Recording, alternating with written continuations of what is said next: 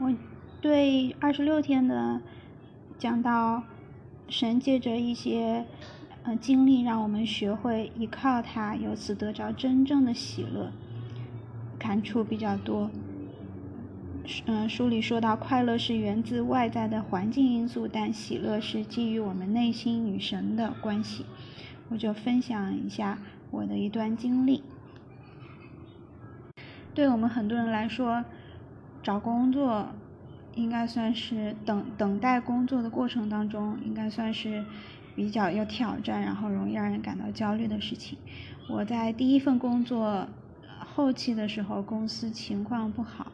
很多人都离职了，当时我也想换工作，然后我就开始投简历，但是找工作不太顺利，就是找不到新的工作。那个时候我就很焦虑，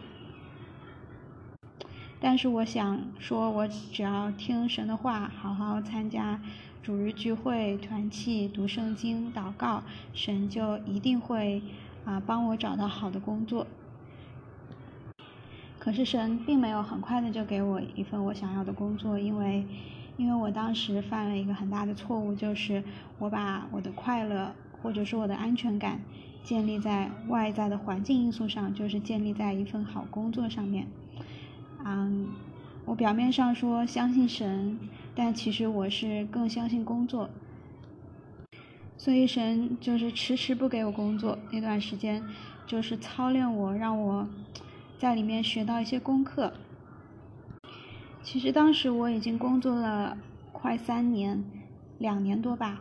嗯，也算是有工作经历，找工作应该不会那么困难。但是我找了一年的时间都没有找到合适的工作，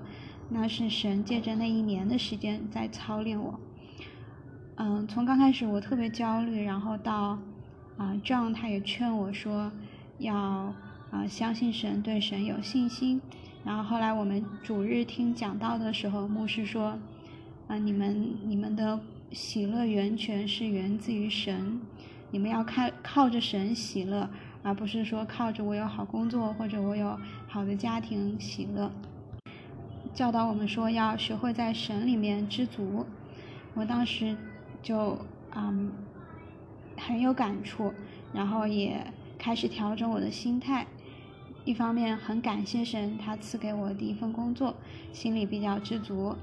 然后没有那么焦虑，然后也继续的祷告寻求神，也意识到说，不是说我们当好学生，神就一定会奖励我们我们想要的东西，神他是会，他他是会给我们对我们的生命最有益处的东西，所以那个时候他就借着挫折来帮助我成长。往往就是当我们学会了一个功课之后，啊，事情就顺利的解决了。所以当我的心态平稳下来之后，神他其实就开路了，赐给我了下一份工作。而且这个过程挺奇妙的，就是神，我们读圣经里头不是说神使万事互相效力，叫爱神的人得益处嘛？我的理解就是很多事情我们猜不透它它之间的互相作用，但是。回头来看，我们都很感谢神，他真的赐给我们很多福分。比如说，当时我找了一年的时间都没有找到工作，然后到后来公司就呃 lay off，嗯，我就是让我走。但是那个老板呢，就人很好，当时已经没剩几个人了，然后他就说推荐我去另外一家他朋友的公司面试。然后后来我的第二份工作就是他朋友的那那间公司。然后那间公司是一家特别好的公司，我去了之后才发现说，如果不是因为老板他朋友的关系推荐我进那家公司，凭我自己的实力，真的是能进那家公司的几率几乎为零。然后我在那家公司后来工作也是学到了很多的东西，我每天在那边上班的时候，我就很感谢神赐给我这样的机会。所以如果当时。我自己先找到了工作，啊的话，我就没有机会可以去第二份那么好的工作，而且这段一年的等待时间，就是神让我学会的功课，就是要靠着他喜乐，安全感来自于他。而且不能抱怨神。当时我有抱怨神，就说：“哎呀，我找了这么长时间工作，你为什么不赐给我工作？我明明就是个好学生啊，我特别听你的话呀。”我也学习到说，神不是说我们做得好他就赐给我们，神爱我们的时候是我们还是罪人的时候，他就是无条件的爱我们。然后这不是一个什么利益互换关系，而是他就像我们的啊父亲母亲一样带领我们。他将最适合我们生命成长的东西赐给我们。经历这个事情之后，